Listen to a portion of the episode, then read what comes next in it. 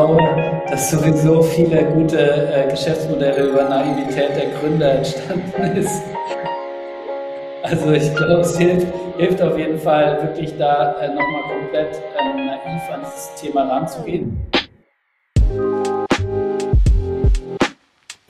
The Property, der Podcast für Immobilienentscheider.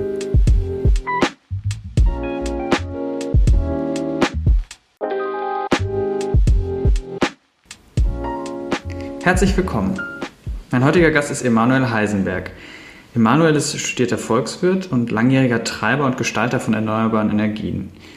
Zudem hat er das Buch geschrieben Power to the People, gemeinsam mit Georg Dietz. Nicht zuletzt ist er aber insbesondere in der Immobilienbranche bekannt geworden als Gründer und CEO von EcoWorks, einem Unternehmen, das Wohngebäude seriell energetisch saniert. Hallo Emanuel. Hallo Jürgen. Ich habe dir jetzt in der ähm, Anmoderation schon zwei Begriffe zugeschrieben, die du eigentlich nicht so gerne nutzt, nämlich Volkswirt und Autor. Ich habe aber auch noch einen dritten gefunden, äh, Künstler.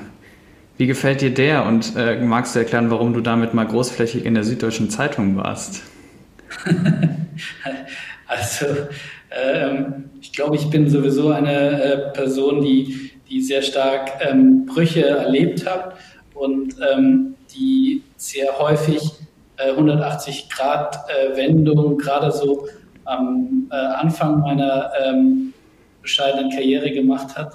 Ich glaube, das äh, erste berufliche Thema, was mich ähm, oder äh, was mich im Studium wahnsinnig stark beschäftigt hat, äh, war ähm, auch der Holocaust.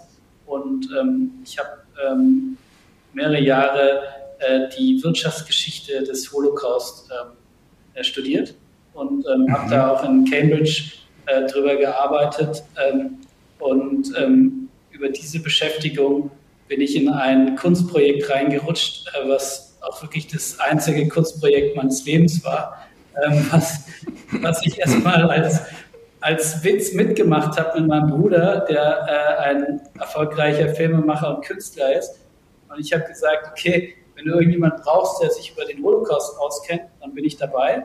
Ähm, wir haben beim Wettbewerb mitgemacht und haben dummerweise diesen Wettbewerb gewonnen, sodass wir dann über zwei Jahre ein riesiges Kunstprojekt ähm, realisieren äh, konnten und mussten, äh, was immer noch im Herzen von München an der äh, Brienner Straße zu sehen ist, an 15 Screens, die in den nächsten 20, 30 Jahren ich glaube, 15 bis 20 Kurzfilme von uns zeigen. Also alle, die in München sind, ähm, die, die können sich das im öffentlichen Raum anschauen. Verstanden. Ähm, du hast schon angesprochen, du bist ähm, nach deinem Studium bei, bei Siemens eingestiegen, einem großen Konzern. Was war die Motivation, in so eine Organisation zu gehen? Für mich war die Motivation erstmal ähm, in so einer ähm, klaren Struktur zu starten und ähm, dadurch, dass ich selber noch nicht so genau wusste, was ich eigentlich beruflich äh, werden will und was zu mir passt, war das eigentlich ganz gut, um Sachen auszuprobieren. Gleichwohl, ich, ähm, sagen wir, außer wenigen Monaten bei der Bundeswehr mich kaum jemals in meinem Leben so gelangweilt habe wie bei Siemens. Und nach dieser eher langweiligen Zeit bist du dann aber gleich unternehmerisch tätig geworden äh, und hast dich mit erneuerbaren Energien beschäftigt in den verschiedensten Formen. Ich habe gesehen Blockheizkraftwerke, äh, Kraft-Wärme-Kopplung. Was hat dich dazu begeistert, in diesen Bereich zu gehen oder für, für diesen nachhaltigen Bereich einzutreten und dann da auch zehn Jahre oder länger sogar ähm, aktiv zu sein? Für mich war irgendwie klar, dass ich wenn ich jetzt rausgehe aus so einer sicheren Struktur, eigentlich zwei Sachen äh, für mich quasi lösen wollte. Zum einen, ich wollte mein eigener Chef werden und zum anderen, ich wollte irgendwie gleich was so Sinnvolles machen, dass ich da nicht nochmal zwei oder drei oder fünf Jahre später nochmal äh, äh, das anpassen muss.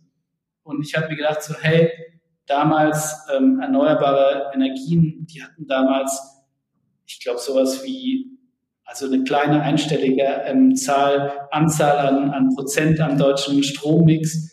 das war wirklich noch so ein Randthema. Und ich weiß noch wie heute, äh, ich war dann als Jungunternehmer, der ähm, so eine Mikrogesellschaft gegründet hatte, äh, eingeladen vom Deutschen Atomforum vor ähm, 1500 Energie-CEOs ähm, über ähm, die erneuerbaren Energien zu diskutieren. Und ähm, ich habe damals gesagt so, hey, ihr mit euren großen Atom- und Braunkohlekraftwerken, ihr werdet alle sehen, äh, dass ihr ähm, Stranded Assets werdet. Das war, glaube ich, 2009 oder 10. Und ich bin da echt aus dem Saal rausgebucht worden und ausgelacht worden. Und wenige Jahre später hatten diese ganzen Gesellschaften, die da saßen, äh, nur noch ein Zehntel ihres äh, Börsenwertes und diese ganzen Kraftwerke wurden abgeschrieben. Es war irgendwie für mich auch so eine Erfahrung, dass letztendlich beim Wandel alles viel, viel schneller geht, als ähm, man sich das erstmal vorstellen kann, wenn man noch in so fixen Strukturen ist. Mhm. Und du hast ganz vielfältige Projekte in dem, in dem Bereich gemacht. Welches ist dir am meisten im Kopf geblieben aus diesen, diesen zehn Jahren und, und warum? Ich hatte eine Gesellschaft, die, die ich immer noch wahnsinnig spannend finde, wo ich auch noch so ein bisschen äh, ähm, indirekt beteiligt bin und noch im Board sitze, aber nicht mehr aktiv bin. Das war eine Tiefengeothermie-Firma. Und das Thema Tiefengeothermie ist eines der faszinierendsten ähm, Themen überhaupt, weil natürlich im Erdkern äh, steckt so viel Energie, dass wir die ganze Welt irgendwie 10 Millionen Jahre ähm, aus dieser äh, aus diesen aus dieser Wärme äh, mit Energie versorgen könnten, äh, ohne dass wir quasi da ähm, in, in irgendwelche Engpässe kommen.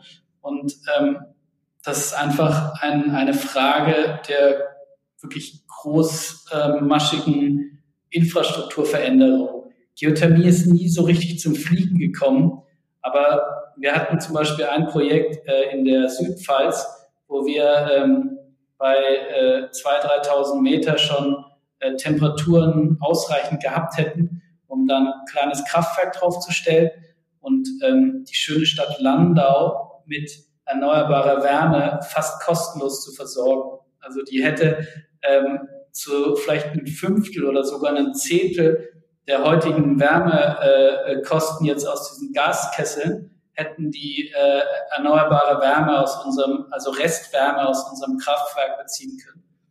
Und damals wurde dieses Projekt gestoppt äh, von einer FDP-Staatssekretärin, äh, äh, die gesagt hat, ähm, dass wir mit unserer Geothermiebohrung doch bitte nicht die örtlichen äh, Ölbohrungen stören sollten. Das war irgendwie so ein Restrisiko. Und sie hat da irgendwie so einen freundlichen Hinweis von BASF bekommen und ähm, hat dann äh, auch gesagt, dass sie äh, jegliche äh, Bohrgenehmigungen äh, verweigern würden. Wir haben dann auch gegen das Bergamt geklagt aber, und gewonnen, aber irgendwie war das dann nicht mehr finanzierbar. Das, das war für mich so, so ein Punkt, wo ich so gemerkt habe, so, wow, ähm, es reicht nicht nur eine gute Idee, sondern man braucht auch wirklich auf allen Ebenen Unterstützung. Und äh, wenn so eine Transformation nicht gewollt ist, dann hat man eigentlich keine Chance. Und mit dem Eindruck hast du gedacht, die Immobilienbranche ist ein besseres Pflaster? Ja, ich kannte natürlich, ich kannte natürlich die äh, Kunden äh, schon sehr lange, weil ich ja auch ähm, bei dieser erneuerbaren Wärmegesellschaft, äh, die ich gegründet habe, in Thüringen wirklich durch äh, Tausende von Heizkellern gekrochen bin und ähm, mit sehr, sehr vielen Wohnungsgesellschaften gesprochen habe, um äh, diese ähm, erneuerbare äh, Wärme dann in die Gebäude zu bekommen über Fernwärmeleitungen oder über BAKWs. Und in dem Sinn war mir das eigentlich sehr sympathisch, auch mit diesen Wohnungsgesellschaften zu arbeiten, weil die doch sehr ja, inhaltlich und, und sachlich sind und ähm, auch sehr offen sind für, für gute Geschäftsmodelle. Okay, das kann ich nachvollziehen. Ähm, du hast dich dann eben entschieden, gegründet habt ihr 2018, äh, dich mit dem Thema Sanierung von Wohngebäuden auseinanderzusetzen, also einer speziellen Industrie der Immobilienbranche, aber auch noch einem besonderen Thema innerhalb der Branche, nämlich dem Bau. Muss man dazu gewissermaßen verrückt sein, sich das zuzutrauen? Ich glaube schon. Also ich weiß nicht, ob ich diese Firma gegründet hätte, wenn ich das heutige äh, Wissen über den Bau gehabt hätte. Also so, so eine Branche. Also eher un unwissend als verrückt. Genau, ja. Ich glaube, dass sowieso viele gute äh, Geschäftsmodelle über Naivität der Gründer entstanden ist. also ich glaube, es hilft, hilft, auf jeden Fall wirklich da äh, nochmal komplett ähm, naiv an dieses Thema ranzugehen. Und ähm, die, diese Baubranche ist ja aus mehreren äh, Dimensionen äh, ähm, veränderungsunwillig. Zum einen, ähm, weil sie einfach gar nicht in, in, Forschung und Entwicklung investieren. Die haben ja irgendwie unter 1% F&E-Ausgaben äh, und sagen ja, dass jedes Objekt irgendwie anders ist und deswegen äh, man überhaupt keine ja, ähm, seriellen oder wiederholbaren Geschäftsmodelle überhaupt zulassen sollte. Und zum anderen ähm, ist, ist natürlich äh, die, die nochmal verlangsamt, äh, ähm, zum einen durch die Kunden, die, die ja auch nicht gerade die schnellsten sind, aber auch äh, noch durch diese ganzen Regulierungen, Handwerkerverbände. Äh, also es ist so ein, man bewegt so viele äh, Menschen mit sehr, sehr einfachen Tätigkeiten, äh, dass, dass da eben äh, ähm, schnelle Veränderungen jetzt irgendwie äh, in, in anderen Geschäftsmodellen, wo Software einfach die große Rolle spielt, äh, äh, so eine Veränderung kriegt man da nicht in den Bau so schnell ge ge gemacht. Mhm. Ihr hattet äh, und habt ein sehr komplexes Produkt. Ähm, deswegen würde mich interessieren, mit was seid ihr damals in, in 2018 eigentlich gestartet? Was habt ihr zuerst gemacht? Wir sind ähm, gestartet ähm, Ende 2018 und, und 2019 haben wir erstmal dann äh, versucht, ein erstes Projekt zu gewinnen mit so einem viel weniger als so einem Minimal Viable Product, nämlich einfach so eine Idee, hey, wir ähm, wollen diese Gebäude auf äh, Net Zero bringen, also dass diese Gebäude mehr Endenergie erzeugen, als die Bewohner für Heizung, Warmwasser und Haushaltsstrom benötigen was brauchen wir dafür?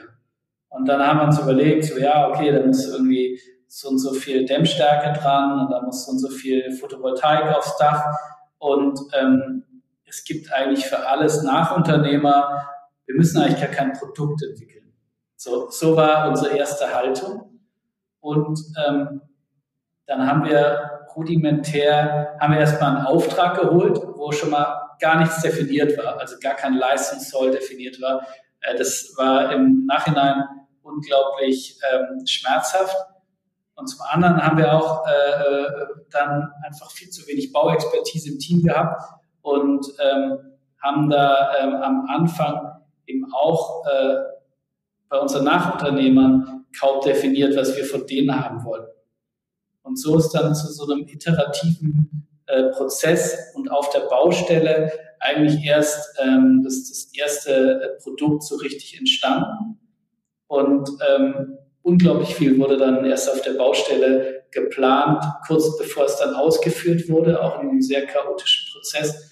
Und ähm, wir mussten auch jede Menge Sachen zurückbauen. Zum einen, weil wir sehr schlechte, oder zum Teil bis ins Kriminelle hinreichende äh, Nachunternehmer hatten.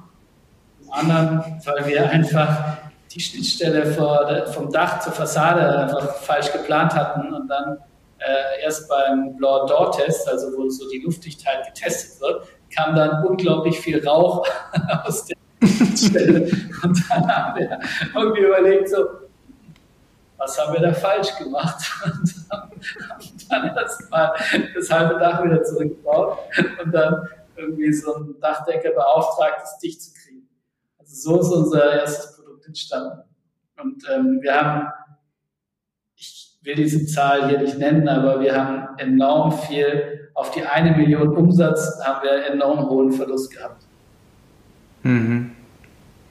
Und trotzdem seid ihr jetzt, insbesondere seit dem Sommer, mit eurer letzten Finanzierungsrunde und auch mit dem Team, wenn man so will, äh, besser finanziert und größer aufgestellt denn je. Wie erklärst du das, dass ihr quasi an dem Projekt nicht gescheitert, sondern gewachsen seid? Es gibt, glaube ich, da zwei Dimensionen. Das eine ist, äh, wir haben uns nochmal komplett äh, zurückgeschrumpft. Ich habe ja auf dem Weg äh, meine beiden Mitgründer verloren. Wir haben auch viele Teammitglieder verloren. Das war unglaublich schmerzhaft. Ähm, ich glaube, 2020 war wirklich ähm, in meinem Leben das härteste Jahr. Ich bin da auch noch Vater von Zwillingen geworden. Es war Corona-Ausbruch. Es war wirklich äh, eine Horrorsituation. Das hat uns unglaublich, so dieses abgedroschene Wort Resilienz, aber das Kernteam, was da nachgeblieben ist, das sind jetzt alles die absoluten Leistungsträgerinnen und Leistungsträger äh, aus dem jetzigen Team. Die sind jetzt alle irgendwie auf äh, VP oder Head-Ebene und ähm, die wissen einfach blind sozusagen, was unsere Mission ist und, und was, was wir erreichen wollen. Zum anderen war einfach das Thema zu groß, als dass man EcoWorks ähm, hat pleite gehen lassen. Also ich glaube, wenn wir nicht so einen super positionierten Laden, auf den die Politik, auf den die Investoren, auf den die Kunden gewartet hätten, dann ähm, wäre der sofort in die Insolvenz gegangen. Äh, aber die, auch die Kunden, auch echt Dank an, an, an ein paar Wohnungsunternehmen, die einfach gesagt haben, ich, ich, nenne jetzt nur mal die, die VBW in Bochum, der, der Herr Riffel, der, der gesagt hat, okay, ihr könnt jetzt nicht halten, was ihr versprochen habt. Wir hatten schon einen Vertrag 2020, sollten anfangen zu bauen. Dann hat er gesagt, okay Jungs, schaut erstmal, dass ihr klarkommt und dass ihr irgendwie ein Produkt entwickelt, ähm, was für mich passt. Dann sind wir im nächsten Jahr wieder zu Herrn Riffel und haben gesagt, so hey, wir haben jetzt ein äh, Produkt und ähm, sind überzeugt, dass es passt. Und dann hat Herr Riffel, ich habe dir das nur so erzählt, äh, äh, dass, dass wir ähm, wieder ein Produkt haben, hat er gesagt, ja, warum nicht? Dann lass uns jetzt machen. Und sowas ist halt wirklich, da merkt man, dass äh, in, in der Wohnungswirtschaft, die, die haben schon so viel äh, Schmerzen am Bau gehabt und die sind einfach auch äh, so, so hungrig danach, dass endlich mal neue Konzepte diesen Geschäftsfall äh, fundamental verändern, äh, äh, dass die, dass die nochmal zu so einer zweiten Chance offen waren. Und da bin ich auch einigen Kunden unglaublich dankbar. Mhm. Jetzt habt ihr, ähm, wie wir eben im Vorgespräch festgestellt haben, eine sehr gefüllte Projektpipeline, viele, viele Aufträge. Aus den Learnings der Vergangenheit und mit Blick auf die Zukunft, was sind die, die wichtigsten Faktoren jetzt für euch, für dich, diese um die dann erfolgreich zu machen? Was, was wichtig jetzt ist, wir haben ähm, jetzt nächstes Jahr so 45 Millionen Euro äh, Umsatz in der, in der Planung. Wir haben einen größeren Auftragsbestand. Wichtig ist jetzt, ähm, dass wir schnell genug ähm, wirklich ins Bauen kommen äh, und dass ähm, auch von den von den Nachunternehmern, also den Holzbauern, genügend Kapazitäten immer bereitstehen. Das ist die eine große Herausforderung, äh, weil wir jetzt wirklich anfangen mit der Menge an Projekten, die wir jetzt 2023, aber vor allen Dingen auch schon 2024, äh, da haben wir auch schon ein paar Projekte in den Büchern und die fühlen sich auch mehr. Äh, wir, wir lasten da jetzt wirklich schon ganze Fabriken damit dann aus. Und ähm, das, das ist dann einfach wichtig, dass, dass dann auch die Holzbauer ähm, äh, weiter in Kapazitäten investieren und, und auch ähm, ihre Fabriken äh, auf Zweischichtsysteme umstellen, dass sie, dass sie ähm, auch in Automatisierung anfangen zu investieren, um dann überhaupt so ein Wachstum in 2025 folgende erreichen zu können. Das ist das eine. Und das andere ist einfach neben der Kapazität die Delivery. Das heißt, äh, wir, wir ähm, haben bei den Nachunternehmern viele Handwerker, die auch bundesweit unterwegs sind, aber wir werden jetzt auch ähm, einfach ein Baseload von 30, 40 Prozent an eigenen Handwerkern hochfahren. Da fangen wir jetzt mal mit 30 ähm, Handwerkern an und ähm, wollen jetzt mal testen, wie wir quasi mit Nachunternehmern zusammen parallel auch mit eigenen Teams äh, dieses Wachstum äh, unterstützen können. Und ähm, für mich ist auch äh, natürlich immer ähm, Politik ein Riesenthema, weil, weil wir auch in der Familie relativ viele äh, Politiker haben.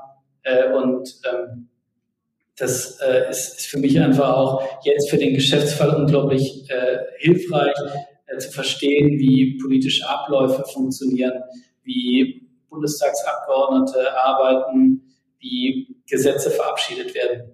Also auch selbst die Bücher, die ich über die über Demokratie gelesen habe, äh, helfen mir so in Ansätzen jetzt gerade auch mein Geschäftsführer zu verstehen. Okay, aber einen Bundesbauminister Heisenberg werden wir nicht mehr erleben oder doch? Ich musste meiner Frau versprechen, dass ich nicht in die aktive äh, Politik gehe, weil sie sagt, ähm, das Leben als Startup-Unternehmer ist schon entbehrungsreich genug, aber das, das, Leben als Spitzenpolitiker, und das kann ich wirklich aus vielen äh, Gesprächen auch mit befreundeten Abgeordneten äh, äh bestätigen, das ist wirklich die Hölle, was die da in, in wenigen Jahren äh, ohne Schlaf und mit dieser permanenten äh, ähm, äh, Konfrontation mit der Öffentlichkeit erleben müssen, das, die beneide ich nicht. Das glaube ich ja, ich, ich auch nicht, um ganz offen zu sein. Du bist ähm, irgendwie, so mein Gefühl, irgendwie immer begeistert für die großen Themen, für, für große Herausforderungen. Jetzt auch in dem Gespräch sind wir irgendwie vom Holocaust bis zur energetischen Sanierung der Immobilienbranche gekommen. Wurde dir das irgendwie auch durch die, die Familie, ich glaube, dein Vater ist Neurologe und Genetiker gewesen und ähm, wurde einem das da so ein bisschen in die Wiege gelegt oder kam das woanders her? Klar, ich meine, mein Vater selber hatte ja ähm, immer so das Gefühl, obwohl der, glaube ich, in seiner Disziplin einer der besten auf der Welt war. Sein Vater wiederum war ja äh, Quantenphysiker und Nobelpreisträger.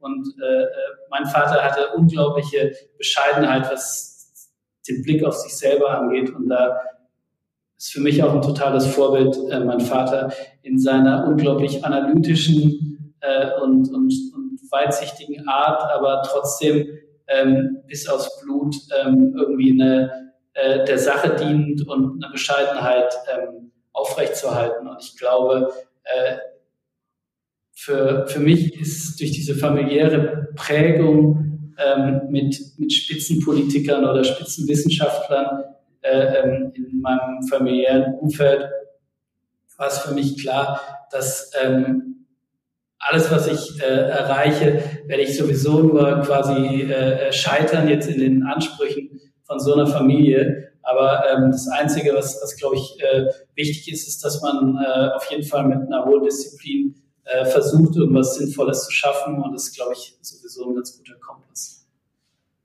Gut, ich wage jetzt zu behaupten, du hast nicht den unbedingt einfacheren Weg genommen, aber einen anderen. Ähm, deswegen interessiert es mich auch, wenn du so in die Zukunft blickst, jetzt mal unabhängig von finanziellen Erfolgen, was ist so der Footprint, den du gerne als Person oder mit deinem Unternehmen EcoWorks in der Branche hinterlassen willst, auch langfristig? Also der Ausblick ähm, der, von EcoWorks, der ist sicher ähm, nicht gerade von Bescheidenheit geprägt, dass wir sagen, so hey, wir wollen so groß werden, dass wir die Art, äh, wie saniert wird, wirklich ähm, fundamental verändern können.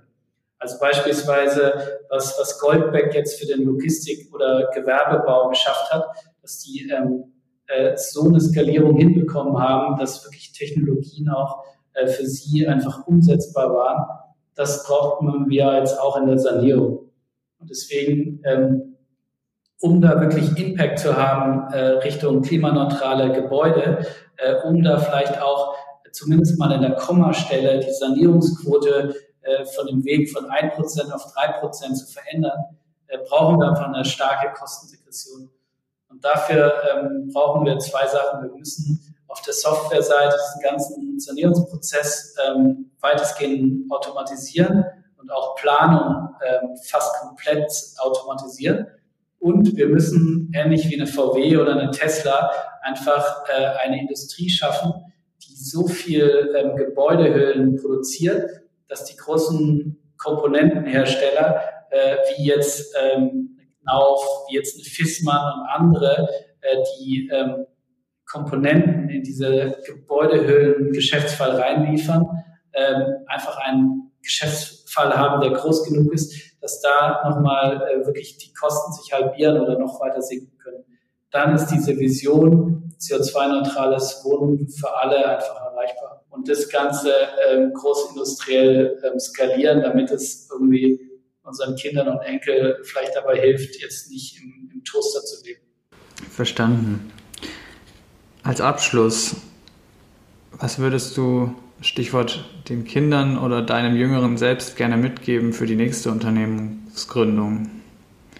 Ja, das ist eine gute, gute Frage. Ich glaube, äh, zum einen ist, ist diese, diese unglaubliche äh, äh, Langfristigkeit von so einer Unternehmensgründung, also äh, durchhalten ist, glaube ich, entscheidend, äh, aber auch das Thema groß genug wählen. Also äh, wenn das Thema groß genug und auch ähm, immer wieder anpassbar ist, weil es groß genug ist, dann ähm, hat so eine Unternehmung auch die Möglichkeit, ähm, fast unendlich viele Ressourcen zu binden und ähm, hält dann auch für so einen Gründerzyklus, weil normal, wenn ich jetzt nicht irgendwie irgendeinen so Krypto-Trick mache oder sowas, aber normale äh, Themen in der Klimatechnologie, die irgendwie ähm, auch Hardware beinhalten, die haben meistens so Zyklen zwischen fünf und zehn Jahren, bis man das in eine interessante ähm, Skalierung gebracht hat. Und dafür ist eben entscheidend, dass man das als Person irgendwie mitbringt, diese, diese Härte gegen sich selbst ähm, so einen langen Zyklus durchzuhalten. Und zum anderen halt ähm, ist unglaublich wichtig, dass das Thema eben groß genug ist, um, um einfach ähm, sozusagen einen Faszinationsraum zu schaffen, in dem dann Mitarbeitende oder Investoren äh, Lust haben, äh, da ähm, ihre, ihre Ressourcen und ihre Zeit reinzuinvestieren. Das ist ein schönes Schlusswort. Vielen Dank für die Einblicke in EcoWorks, aber auch in dein ja, bewegtes Leben darum herum. Emanuel hat mir, äh, war mir eine große Freude und ähm, ich freue mich, wenn wir uns wiedersehen, vielleicht nächste Woche auf der Expo oder an anderer Stelle. Vielen Dank dir. Bis nächste Woche. The Property, der Podcast für Immobilienentscheider.